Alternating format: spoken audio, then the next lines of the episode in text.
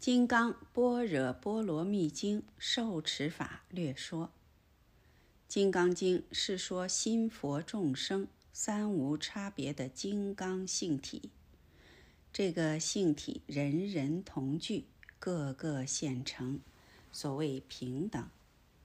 平等，经云彼非众生是也。徒因众生不觉，所以本有的般若妙用不能启发。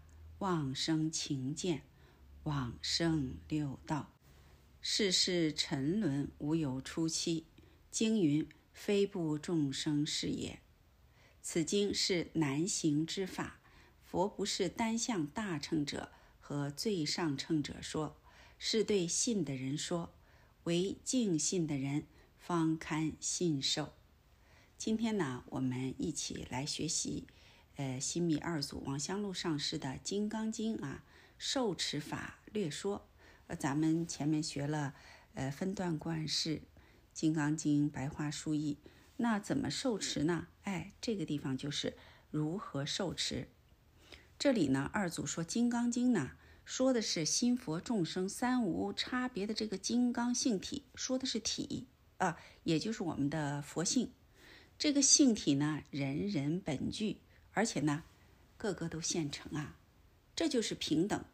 如果是说，呃，有的人有啊，佛菩萨有这个嗯性体，我们众生甚至小蚂蚁呀啊这些就没有性体，那就不平等了。那究竟什么是平等呢？经上说了，彼非众生是也，意思就是说，都是佛，个个都是佛啊，他不是众生。但是因为众生啊不觉悟，所以呢本有的般若妙用呢不能显发，这样的话就会妄生情见，往生六道就是冤枉的生在六道啊！哎，世事沉沦呐，没有出期，这就是经上说的非不众生是也。总结来说，彼非众生，人人都是佛；非不众生，因为执着了迷了啊，所以呢。你又不能不叫他是众生，非不，这是双重否定。其实就说啊，因为迷了，所以称之为众生。那么《金刚经》呢是难行之法，佛呀不单向大乘者和最上乘者说，是对于信的人说的。唯有敬信的人呐，方堪信受，也就是说才能够真正的信，才能够真正的去受持。不生经部，果能信受者，即是大乘人。由信而能依法受持，言行一致，由此开发般若慧，明心见性，了脱生死者，是最上乘人。佛平等慈视众生，而众生自生分别，昧却本性，自乐小法，所以不能受持。既不受持。既不得受用，将何法以为人乎？那如果我们能够不生惊怖啊，真正信受，这就是大乘人。由信而依法受持啊，不能光信呐，还要受持。这样的话呢，理事啊就一致了，言行就一致了，不能光是说啊，这个行动上做不到，那算什么呀？言行一致，才能够开发般若智慧，明心见性，这样才能够了脱生死。那么这样的人是最上乘人。佛呢，平等啊，慈视众生，但是众生自生分别呀，我们一天到晚在分别啊，昧却本性，而且呢，自乐小法，哎，有一点点呃小的福报啊，啊，有一点什么小神通啊。啊，天天就去追逐这个，所以呢，不能受持。为什么呢？太执着了，着相啊！既不受持，那就不能得真实受用啦。二祖在这里问呢，就说将何法以为人乎？意思就是说，你该怎么样为人？这个为人呢，一个就是我们自己在世间的日常动用，另外一方面呢，就是。呃，接引众生啊，为人一般都是说开法化众啊，接引众生啊，啊，这就是为人。那么如果不能得真实受用的话，将何法以为人呢？《金刚经》的法用自有极简净的法门，如离一切诸相，不应取法，不应取非法，不立四见，不断灭等语。再总括一句：应生无所住心，若心有住，即为非住；言一住于法，即为有心。有心即惑，不得见性，不能安住于菩提，即为谤佛矣。前面说了，众生本来是佛，但是呢，他不能得真实受用。那怎么样才能得真实受用呢？《金刚经》的法用，它有非常简净的法门。大家在这地方体悟，比如说离一切诸相，要离一切诸相啊啊，离相了，这是什么？当下是什么呀？好。不应取法，不应取非法，这就是叫我们呀不执着两边。还有不立四见，不要立我人众生寿者这四见。另外呢，也不要断灭等等这些开示。总括一句呢，就是应生无所住心，若心有住，即为非住啊。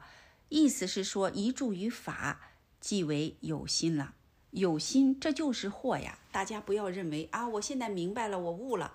其实呀，时时刻刻都在执着，自己还不知道。那个习气呀，非常的浓重，但是呢，发现不了。这个就不叫见性啊，这就不能安住于菩提，这个就是谤佛啊！所以大家在这儿呢，一定要明白啊，不得草草啊，众生。总是只取地水火风四大假合的相以为我身，又只取六根六尘缘起的幻影以为我心，外而幻身，内而幻心，无形中缘起和合，立此幻想成种种相，坚固执持以为我，于是有我人四见，分行六道，种种争论。分别道理，顺逆取舍，千行万类，是名是智。幻化越多，痛苦越大，生死越难拔。众生无始以来只妄认个假我，从不曾见自己的真我。所谓本性，即父母未生前的本来面目是也。这个真面目不见到，即颠倒，终无有了期。三灾八难，无量苦厄，总不得解脱。这里呢，就说了众生啊执着的原因。众生总是只取地水火风这四大假合的相呢，是我的身体。大家都认为自己的身体是实有的，不是吗？啊，又只取六根呐、六尘缘起的幻影，以为我心。我们的心呐，其实根本就不可得。大家啊。啊，在这里呢，他他不能体悟，啊，只有什么真正是体悟一回就知道了，身心居不可得，啊，那么外而幻身，内而幻心，无形当中缘起的和合呀，啊，还有这些幻想啊，种种相啊，坚固的执持，认为这些就是我，于是呢，就有了我人众生寿者这四件啊，分行六道，随着个人的业力。啊，随着个人以前造业的轻重深浅，啊，就到哪一道去了？啊，分行六道。我们说六道，呃，地狱、恶鬼、畜生、人天、阿修罗啊。然后就起了什么呢？种种争论。哎呀，都是多争啊。那个阿修罗也是啊，他有天福，没有天德，为什么呢？多争，脾气大。啊，他就嫉妒天人，所以说呢，经常要跟这个天人打仗啊。呃，分别道理，大家都是这样啊，种种争论，分别道理，而且呢，顺逆取舍。什么叫顺逆取舍呀？顺的取，逆的就想舍。对我好的呢，很开心，哈哈笑。哎，对我不好的呢，恨得要死，恨不得马上去掉啊。所以千行万类，是名是智啊，这就是世间的智慧吗？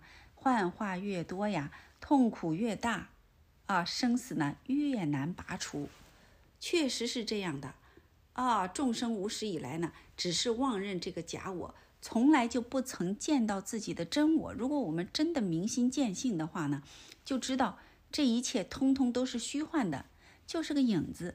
执着影子干嘛呀？另外呢，前面说幻化越多，痛苦越大啊。其实世间也是这样的。你看那些企业家呀，百万富翁、千万富翁、亿万富翁啊，他们那个压力啊，是我们不能想象的啊。幻化呀，这些幻化的东西、物质的东西越多啊，其实痛苦越大。为什么呢？那个心总是想求取，没有倒还罢了啊，不去有那个念想了。但是呢，有了还想更好。真的是人心不足蛇吞象啊，都是自找的痛苦。所以今生啊，我们一定要见性啊，一定要明白，到底我是怎么回事儿。那什么是本性呢？所谓的本性，就是父母未生前的本来面目啊。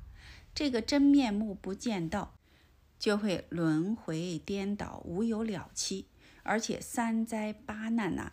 无量苦厄总是不得解脱，大家呢都对名闻利养啊非常的执着，总是希望有钱很富有，但是呢有了又怕失去，而且呢三灾八难啊无量的苦厄啊真的是啊，哎太苦了，嗯不得解脱，东西越多他赚的越死啊，那就把我们绑得死死的紧紧的，本来是主人，这下呢哎就成了这个奴隶了。临命终时呢，什么也带不走，啊！如果要是不打破这个虚幻的我执啊，啊，不打破这些对身心的执着、对世界的执着、对这些物质的执着啊，哎，我们永远啊也出不来这个牢笼。所以大家在这儿呢，一定要明白，一定要明白啊！要什么呢？要明心见性，要了解这个世界啊，身心所有的通通是虚幻的。哎，通通无所有，这样的话呢，才能不执着。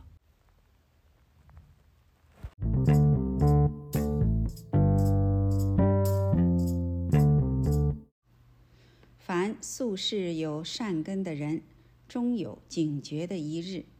自私长此沉沦，何日得了？所以肯猛醒，回头求个出路，要了这生死。此事因地正。再遇见正眼宗师，欲以合机的法，此是正法引开其正法眼藏，彻悟本来不受一切幻象幻心所惑，在万折千回打扫习气，入正修行路。若如此痛切，真实用功，必成正果。这个是我们接着昨天的内容啊啊，继续往下学。那素世有善根的人呢，终究会警觉的，终究会解脱的。因为有善根的人，他会警觉，他会思量：我这样长此沉沦呐，啊，在生死的大苦海当中，什么时候是个了期啊？所以他才肯猛醒啊，肯回头。为什么？就是为了求个出路。要了这个生死啊，这就是因地正。然后呢，再遇见正眼的宗师啊，要碰到明眼的师傅啊，要给他合机的法，也就说法要对机，这就是正法引开其正法眼藏。那引开正法眼藏，就能够彻悟本来，不受一切幻象幻心所惑。我们现在就是被幻象幻心所惑，看到山河大地、草木众生，认为这些都是实有的，自己的心心念念，乃至于我们的认识看法，都认为是实有的。所以呢，我们要明白，本来不受一切幻象幻心所惑。这个不受幻象幻心所惑呀，不是一下就了的，要。万折千回打扫习气，因为太习惯了，哦，这个习气很深，所以呢，它不是一下就行的。这样啊，打扫习气才能入正修行路啊。如果能像这样痛切、真实用功的话，必成正果。你看二祖在这里说的多么清楚。我们现在虽然明白道理了，但是呢，还要万折千回打扫习气。一旦因地正。啊，完了以后能够入正修行路，痛切用功，就一定能成正果的。可怜那着相的人，因地不正，专取福报，读《金刚经》求功德，求佛菩萨金刚护持，使我消灾延寿，免诸苦难，甚至求财求子，种种迷信，祸乱众生。谤佛谤法，自造无间恶业，宁不可惜？但推其初衷，着佛着法，又何尝不由善根发现呢？然而毫厘千里，因上稍一不正，其果必遭迂曲。譬如病人行路，虽竭力要正，但以无力故，步步自然歪斜矣。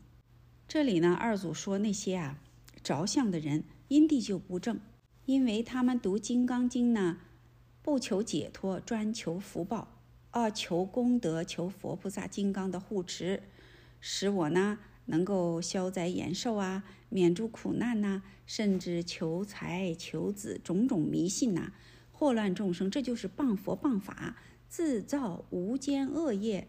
你说可不可惜啊？所以师兄们，大家啊，好好的反省，好好的检点。今天捞摸这个法，明天捞摸那个法，最终呢没有解脱啊，这一生又错过去了。你看是不是非常可惜呀？但是呢，推其初衷，也就是说初衷是什么呢？是因为着佛呀、着法呀，这都是由于善根发现呐。但是毫厘千里，也就是说呀，差之一毫，失之千里。如果因地上稍微一不正，那果就必遭于去。为什么大家修行现在啊修不上劲儿啊？为什么？二祖在这里做了一个非常好的比喻啊啊，就像是病人行路。你看这个病人呐，在修行，就像我们现在是病人，我们在修心中心法啊。病人行路，虽竭力要正，虽然我们想要正，但是呢，以无力气故，没有力气啊，他病得很深呐。步步自然歪斜矣，走的就是歪歪扭扭，啊，步步歪斜。所以呢，无论修何法，因地须正。读《金刚经》的人千千万万，只是读其文而已。解义者万不得一，解义的未尝无人；得真解者又百不得一，得其真解而能行解相应者。又百不得一。若但读诵而不受持依之而行，即不免辜负了佛，辜负了此生，等于不曾读经。若依文字读到末后句，必生大惭愧。何也？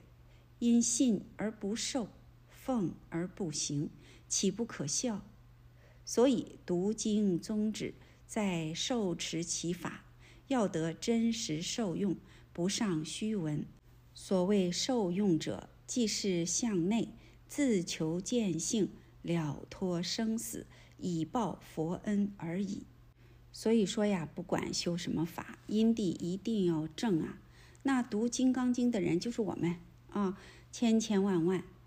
但是呢，大家就是读一读《金刚经》上的文字而已，解义者呢，万不得一呀。很少很少，这个比例啊非常小啊！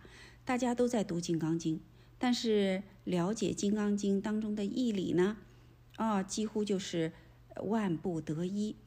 那解义呢，未尝无人，也就是说，也许还有能够解经义的人，但是呢，真正得真解的呢，又百不得一，也还是很少，这个比例很小。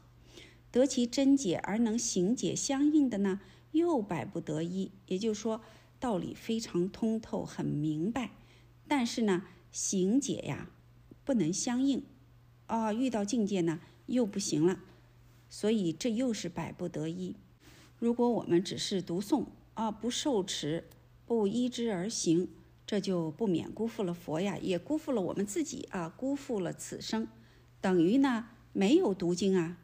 就像我们现在看菜谱，看得很好。也理解，也知道，哎，也明白，可是不吃，那能饱吗？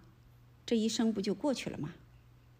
所以呢，一文字读到末后句呀，我们大家一定是很惭愧的，感到很惭愧。为什么呢？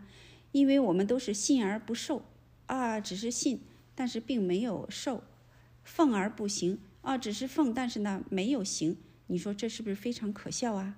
所以读经的宗旨在受持其法。我们读了以后就要按经中的道理呀，要这样去做啊，要受持，要得真实受用啊，不上虚文，不能天天就是呃念了一遍以后，哎，完成任务了，啊，在这个文字上面呢纠结，把文字背得很熟啊，但是呢不得真实受用，这有什么用呢？那什么是得真实受用呢？既是向内，意思就是说我们不要向外面去攀援。啊，不要攀援文字，不要执着这个里边的这些道理，要干嘛呢？明白了道理以后，我们要反观自省啊，自求见性啊，最终呢要了脱生死，这样呢才能够报佛恩呐。如果我们读了《金刚经》，天天学啊，学了这么多，最后呢烦恼的时候还是烦恼，境界来的时候还是过不去，这又有什么用呢？岂不可笑啊？《金刚经》的正义在平平淡淡，毫无奇特处，老老实实，人人可做，只是不肯做。经义直接痛快，明白指示，只是不敢信。因为人人求福德相，不明福德性，自己原有的金刚般若智，反被自己的情见蒙住了。那《金刚经》的正义是什么呀？本来就是这样平平淡淡的，没有什么奇特处。为什么呀？如是我闻啊！一时佛在舍卫国，其数几孤独园，大于大比丘众千二百五十人聚。干嘛呢？啊！尔时世尊呐，着衣持钵啊，起时已怎么样？啊，回到本处，洗足以复坐而坐。你看看，是不是非常的？呃，平平淡淡呐，没有什么奇特处啊，在这个地方，法都讲完了呀，啊，我们只要老老实实的，人人可做呀，但是我们不肯老实啊，不肯做呀。《金刚经》的经义呀，直接痛快，而且佛在这地方明白的指示我们了，但是我们不敢信，啊，认为这么呃平常，不会吧？怎么会是这样呢？怎么没有什么奇特玄妙的呀？这都是因为啊，人人求福德相。啊，不明白福德性啊，自己本来圆满具足的金刚般若智，反而被我们的情见蒙住了。所以大家在这儿真正要信入《金刚经》，最后要行持，不要被自己的情见执着啊，把智慧蒙住了。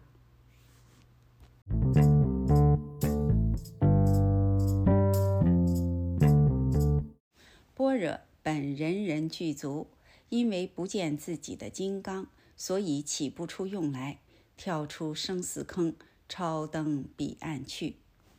金刚是比喻人的本性，具有坚、立、明的三德，不生不灭，无杂无坏，是其坚；能开般若智慧，破一切邪见，不为所惑，是其力。洞见诸相非相，即见实相，彻悟人生大事，是其名。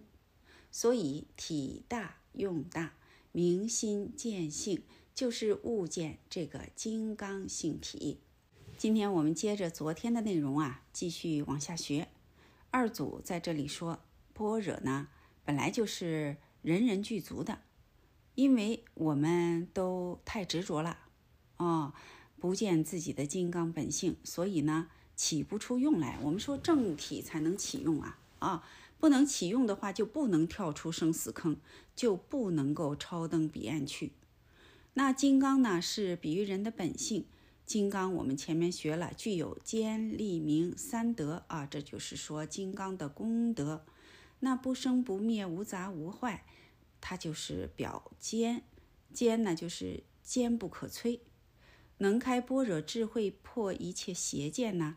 这个就是利，利就是不为一切所惑，明心见性了，洞见诸相非相，这就见了实相啊。那彻悟人生大事，这是明啊。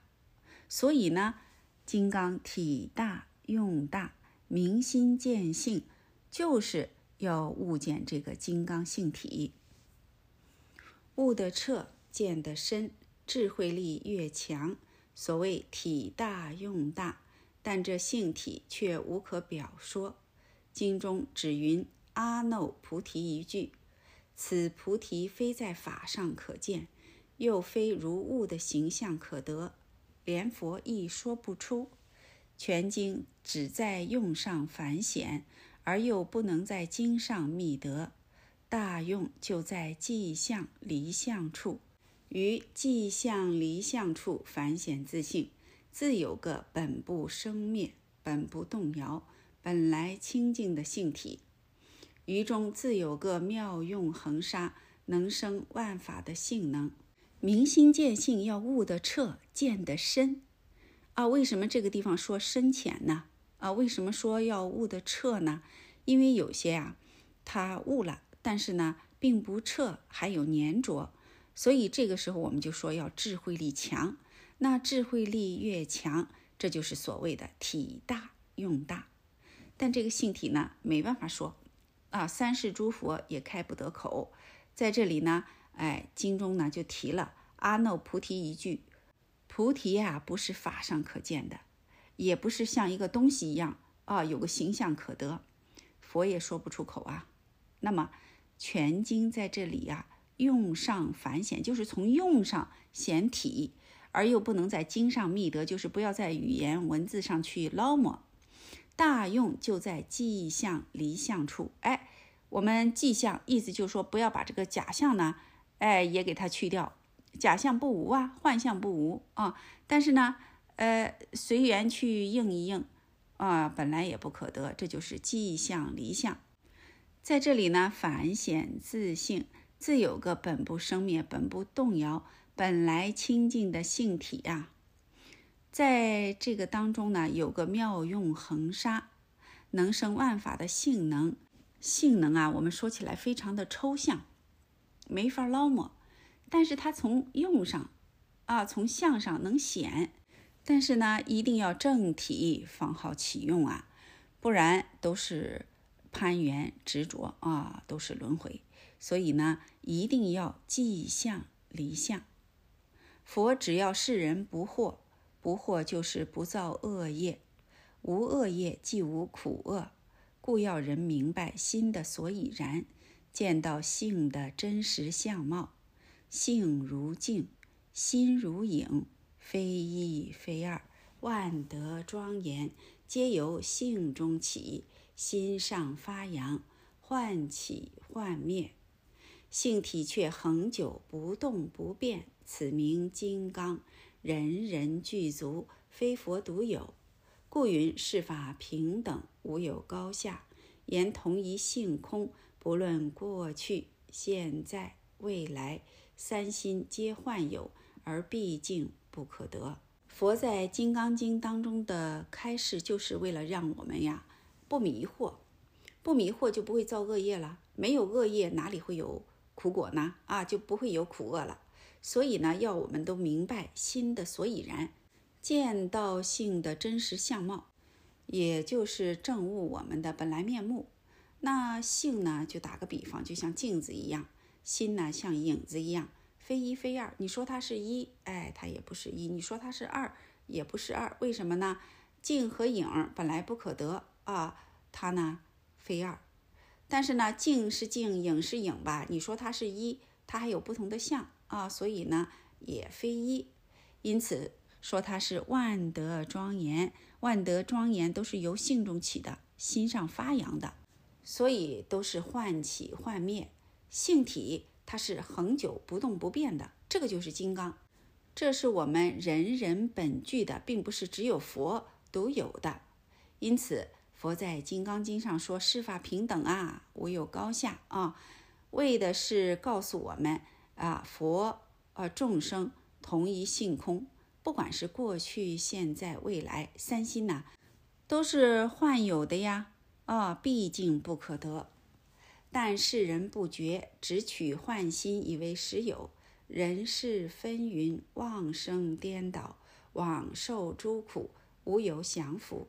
一切随依他而转，外被境转，内被见惑，更被过去的习气所冲动，贪嗔痴三毒辗转发挥，熟极而流，久久坚固难拔，总是个人我对立的虚妄作用。但一切人事明知是虚妄，而又不许废弃。所谓语法不说断灭相。只要人善用其心，修一切善法者，修一切善巧方便的法，即是般若妙用。前面说了，金刚性体，人人本具，但是世间的人呢，不觉呀，不觉悟啊，只取幻心呢，认为这是实有的，所以呢，就人事纷纭，妄生颠倒了，这个很冤枉啊，受种种苦。没有办法降服自己的心，一切随依他而转，就是这个妄心呐，一念接一念的啊，攀缘呐就不停。外被境转，内被见惑，就是外呢被境界所转，内呢被自己的呃知见啊，被自己的知见所迷惑，更被过去的习气所冲动。我们现在就是这样的，贪嗔痴三毒呢辗转发挥呀。而且熟极而流，你看我们的这个习气啊，很熟了，而且都认为自己是对的啊，久久坚固难拔，总是个人我对立的虚妄作用。大家呢看了《金刚经》啊，学习《金刚经》都明白道理，但是为什么境界来了过不去呢？这就是由于我们呀，外被境转了，内呢被自己的见。迷惑了这个剑呐，非常非常的要不得，啊，大家都觉得我自己的剑是对的，他不肯把这个剑呐扔掉，把自己的这些妄剑扔掉的话，妄断当下这是什么呀？所以说都被自己的习气啊，还有现在的这些熏染啊，现世的、过去式的熏染所冲动，意思就是说，习气来的时候呢，根本就没有办法转，把握不住。所以我们才强调关照啊啊，要做功夫啊。其实这些呀都是费事儿啊，都是多余的。但是呢，你不多余，怎么能够明白呢？啊，怎么能够站稳脚跟呢？哎，所以大家还是做一做功夫吧，老老实实的关照啊，不要把这一生啊又蹉跎过去了。二祖在这里说，一切人呐、事啊，明知是虚妄的，我们理上都知道不可得啊，虚妄的。啊，那又不许废弃，也就是说不记不离，不许废弃，就是说不离啊。虚妄的就是不记，这就是语法不说断灭相。我们不能啊，直到那个无里边去了啊，那个就是断灭相，那就是外道的什么呢？那个邪计啊，外道的邪见。只要人善用其心，怎么叫善用其心呢？就是应无所住啊。啊，而生其心，这个就是善用其心。善用其心，要修一切善法。那么修一切善巧方便的法而不住，这就是般若妙用。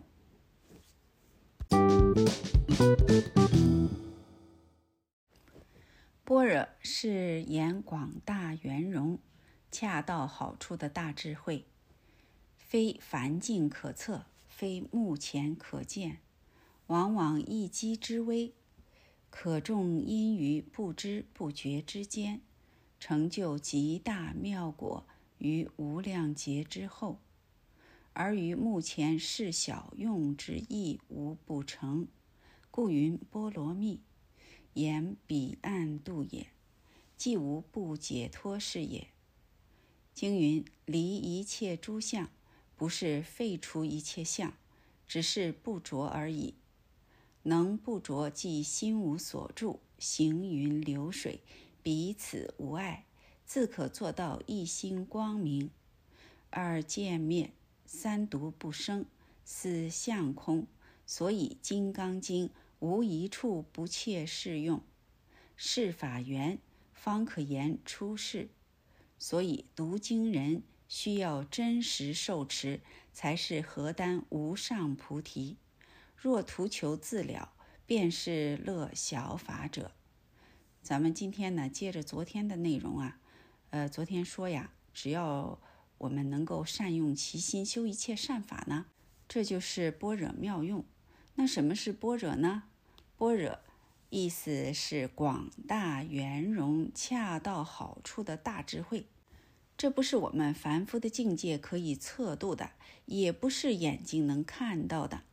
往往呢，一机之微，呃，这个一机之微就是在这个机缘下，可以种因，就是把这个因缘种下啊，种下这个种子，在不知不觉之间，种子就种下了，能够于无量劫之后成就极大的妙果。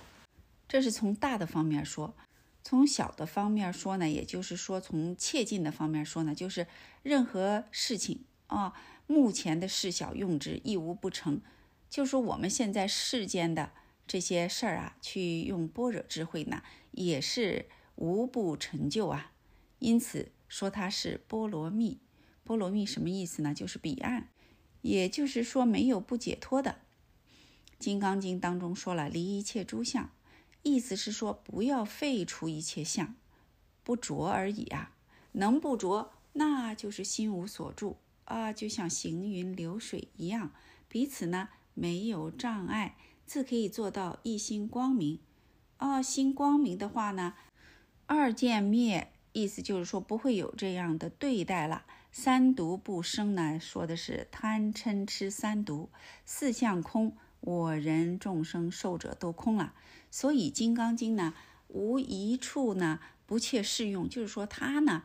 能够使我们在无始劫来种下这样的种子啊，成就无上的妙果。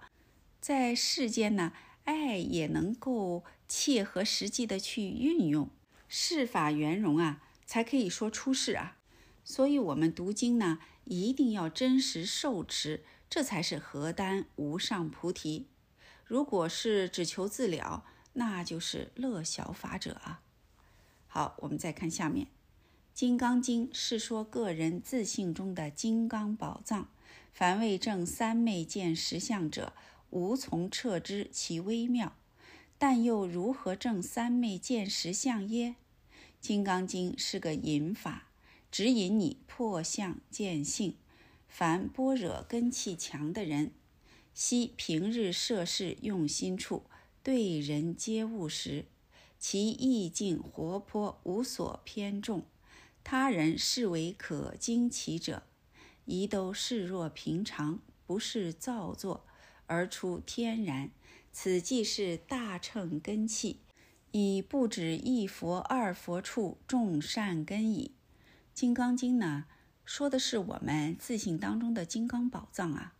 那没有正得三昧、没有见实相的人呢，是没有办法测知其微妙的啊。它是非常精微，非常啊。妙啊！为什么说是妙呢？因为实相无相啊，但是妙用无穷啊！哎，你捞摸不到，劳模不到。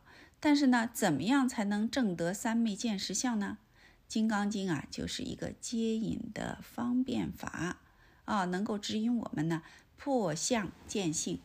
那般若根性比较强的人呢，在平常啊，呃，运水搬柴、涉世用心的时候。对人接物的时候，他的意境呢非常的活泼，没有偏重，他不会偏哪一边儿。对于别人认为是非常惊奇的啊、玄妙的，在他那里呢视若平常，哎，很平常。这个不是装的啊，不是造作的，而是出于天然啊，这就是大乘根器。这样的人已经是不止一佛、二佛、三四五佛处呢种了善根了。啊，所以他们才能够不惊不怖不畏啊。好，再看下面，故学道人绝不敢轻慢后学，以不是一世事业，非可测知其意境也。但既云如来真实意，非见性后不能测知，然则见性一法，又从何下手乎？孰先孰后？孰难分别？曰：非无法也。如造大厦，岂一木一石之可成？种种缘会，总不外善根、福德、因缘三门。所以在这里学到的人呢，可不能这个轻慢后学呀。为什么呢？别看他今生是后学呀，那他不是一生二生啊啊！以前多生历劫都在修行啊啊！所以说不是一世事业。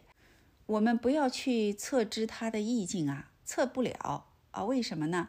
啊，人家修行不知道多少是了。所以说呢，如来的真实意啊。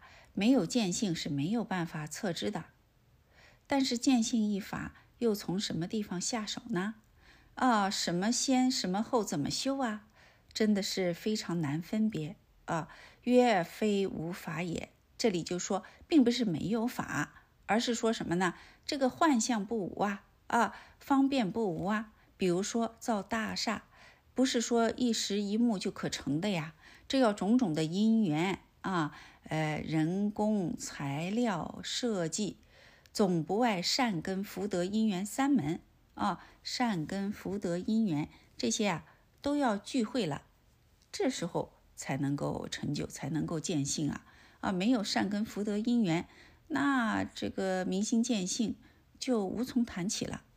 再看下面，而因缘又有多门。第一，因地虚正，不问修何法门。不从心地法上下手，不向自性中体会，便是邪见，绝难成就。第二，一切法皆是缘著，故法不可杂。人每每见异思迁，急于有德，多求所闻，势必一无所成。又法不可偏，如参禅不可偏于死参话头一门，于教理不可不鲜明。如《金刚经》可以引之使入，先明其意，再切于事，交易透入。用功时以经义常与对照，即明得本来。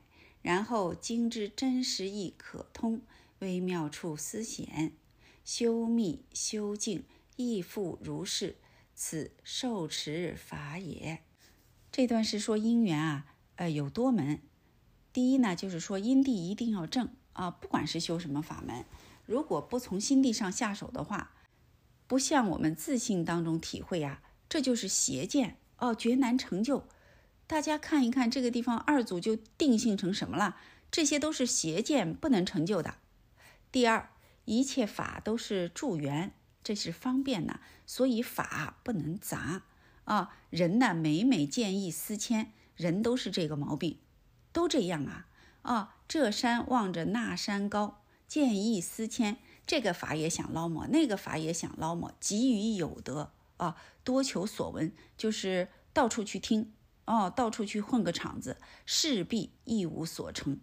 所以大家呀，不要再向外面捞摸了，一定要在心地上用功啊啊！发现了这些妄念呐、执着呀，要断掉啊，不能跟他跑，不然的话呢？哎，多求所闻，急于有得，势必一无所成啊！啊，宁不可惜呀。那么法呢是不能偏的，比如说参禅不能偏于死参话头这一门儿，教理上呢不能不先明白呀。啊，比如说《金刚经》，那可以用它哎做一个方便引导的方法，先明其意，明《金刚经》当中的义理，然后呢再切于事。也就是说呢，在事情上哦要透得过，这样才容易理和事啊结合起来啊能印上。用功的时候呢，以经义常与对照，就是说我们和《金刚经》的经义呢对照，明心见性以后呢，《金刚经》当中的义理呀真实意可通，一下子就通透了。微妙处思显，就是说佛在《金刚经》当中呢。开示的微妙义理呢，就能够显发了，不然我们根本发现不了，没有体悟啊。修密修静啊，也是这样的，这就是受持法。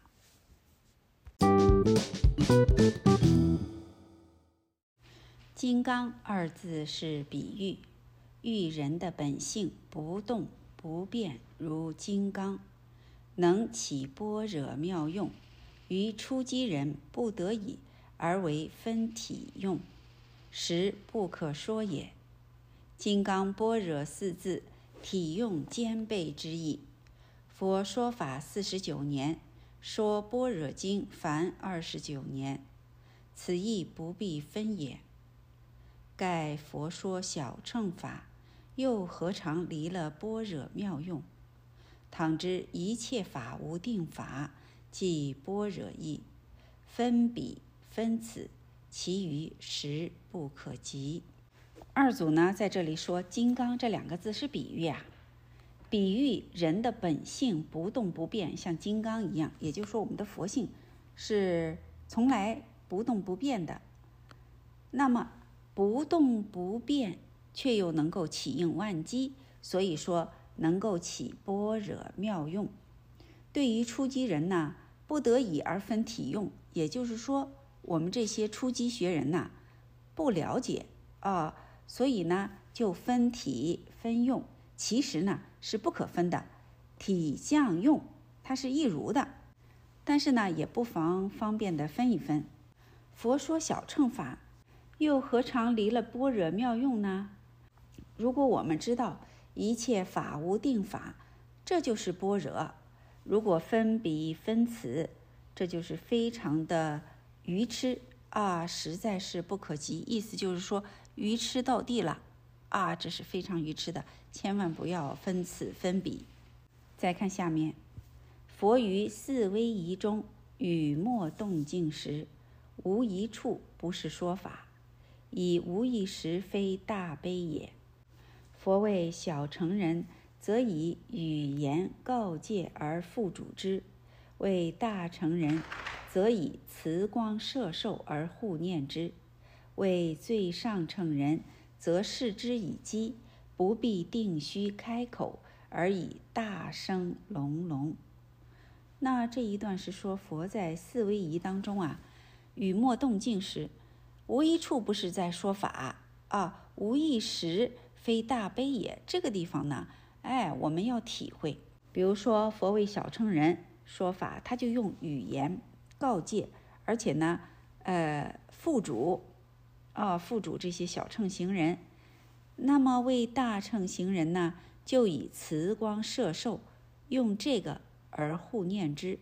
慈光摄受就是放光啊，啊，就像《华严经》当中佛放光，这个时候呢，大家就一下体悟了啊。那么为最上乘人呢，就为他这个视之以机，视之以机，不必定开口。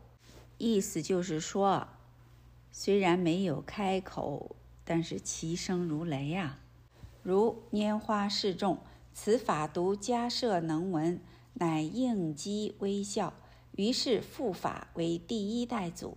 于此经中，开首一章佛起时一段，是说六波罗蜜。于行住坐卧中，般若放光，处处可见。须菩提，已知其机，起而为大众请问，此皆不开口说法也。不但此也，凡众生之见佛相好光明者，慈容所摄，威德所加，自然而驯服归依，又何必开口而为说法哉？前面我们知道，佛为最上乘人啊，说法呢不开口。啊不开口，比如说拈花微笑这则公案，大家都熟悉。世尊拈花示众，唯独迦摄尊者呢，哎，破颜微笑，这就复法为第一代祖了。那在《金刚经》当中呢，一开头就是如是我闻啊，一直到起时以复坐而坐这一段，是说六波罗蜜的，那就是佛于行住坐卧中啊。般若放光啊，处处可见。大家见了没有啊？啊，须菩提已知其机。这个时候，须菩提尊者呢，知道佛啊，哎，这个给众生说法的机缘成熟了，马上起而为大众请问啊。这个地方都是不开口说法。不但如此，那众生呢，看到了佛的相好光明啊，慈容所摄，而且呢，威德所加，自然。就会驯服皈依了，为什么呀？因为佛啊有这样的摄受力，而且呢，众生的机也成熟了，不必再开口说法了。因为什么呢？已经领悟了呀，哦，已经能够了解了啊。为什么？因为佛的慈容所摄，威德所加。此段佛特为大众复演金刚般若，先表示所谓般若者，须于金刚性体中见，显示于四威仪中，布施为第一，故起食为首，次持戒。必整肃威仪，于会时持钵而行起。次忍辱，不论贫富贵贱，再次精进，如收衣钵、洗足等。这是说呢，《金刚经》最开头这一段，佛就为大众啊复演金刚般若了。你看，没有说话啊，先表示般若。什么是般若呢？哎，要在金刚性体中见，显示在四威仪当中。我们现在啊，金刚性体也具足啊，就在日常动用当中啊。布施为第一，所以呢，起施为首，这就是佛的四威仪。然后持戒啊，必须呢肃整威仪。然后呢，于会中持钵而行起，这就是忍辱。因为佛起时啊。他不管贫富贵贱呢，他是次第起啊。再次就是精进啊，比如说收衣钵、洗足矣。次禅定，即复坐而坐，于诸动作之中，处处自在，不着能所，即般若波罗蜜。说如是法，处处教授，而众人不见其机。故非大乘人最上乘人，难与同见同行也。此分一文而解，岂时一段似与本经无关，不知极其重要，为世尊不开口之说法。前面我们说了啊，六波罗蜜一直到精进，然后就是禅定了。这就是佛复坐而坐，在诸动作当中呢。处处自在呀，你看看多么平常啊！啊，不着有能做有所做，这就是般若波罗蜜，说的就是如是之法，而且时时处处都在教授。众人呢不见其机呀，啊，大家都不明白到底是怎么一回事儿，就像我们不知道不了解一样啊，认为日常生活当中啊这些太平常了。这哪是佛法呀？佛法要非常的高深呐。其实呢，就在我们的生活当中啊，它不离世间绝啊。大家啊，不要总是去攀那个高的啊，攀玄妙的。那平常平常又平常的是什么呢？大家在这儿一定要呃体悟，众生不见其机，所以非大乘人最上乘人呐，也就是说不是大乘人最上乘人啊，这样立根的。难与同见同行也，就没有呃办法和佛呢同见同行。这一分呢依文而解，其实一段呢，呃好像看似和本经和这个《金刚经》没有什么关系啊。不知道这一段极其重要啊啊！这就是世尊不开口说法，所以大家在这儿能不能体会呢？啊，不一定非要开口说法才是说法呀，啊。前面《金刚经》这一段，这么平常的持钵起食啊，复坐而坐，佛把法其实已经讲完了。我们不明白呀，怎么办呢？须菩提尊者他就看到众生的机啊，了解，这个时候才起来请问，也就是为我们这些后世的众生问的。如果须菩提尊者不起问的话，我们到现在也不知道是怎么回事儿。须菩提尊者呢，在这儿就说：“稀有世尊呐，啊，如来善护念诸菩萨，善护主诸菩萨。为什么说稀有呢？啊，大家在这儿好好的参一参啊，仔细的考虑考虑。”